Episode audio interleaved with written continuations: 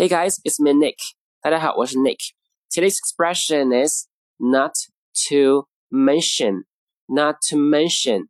Mention 的意思是提及、说到，所以 not to mention 意思就是更不用说，更别提。后面呢一般跟名词或者是动名词。来看例句。第一个，I can't even solve the math problem. Not to mention the eight-year-old kid. 我都算不出这道数学题，更别说这个八岁的孩子了。 第二个，He's a rich guy. He has a luxury car, not to mention two houses in Beijing. 他可是个土豪，他有辆豪车，更不用提他在北京还有两套房子。跟 not to mention 意思相近的还有一个短语 let alone，一般用于否定句的后面，表示后面的情况更不可能。来看例句，第一个，She can't even make instant noodles, let alone cook meal.